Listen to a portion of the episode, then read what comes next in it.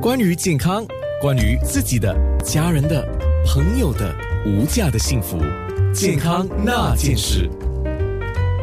健康那件事，如果烟雾来了，记得不要做激烈的运动。对，如果是在室内做运动，可以吗？室内其实是可以做运动的，不过也是不要太激烈，因为一般的室内运动地方，他们只是开空调，空调本身不是空气净化器，它没有完全能够净化到那些颗粒非常小的那些污染的，所以你还是可以做运动，可是不要做太激烈。怎么讲不要太激烈呢？基本上你在做运动的时候，如果你还可以讲话。你跑在那个慢跑机上跑的时候，你还可以讲话，那个就是就还算不是很激烈。可是如果你跑到你完全无法讲话，只能答一两句，那个就代表太过激烈。所以一般的瑜伽啦、一般的举重啦、轻轻的踩脚车或者跑在室内是蛮安全。另外一点是在有空气污染的时候，很多人都会开空调。我刚才是说过，空调不是空气的净化器，它没有办法完全排掉那些物质。对，空调有另外一个缺点，就是它会让空气变得很干。干的时候，那个呼吸道反而会更敏感，所以我是建议大家，如果家里有 humidifier，就是喷出那些水分的那个机器，可能要打开。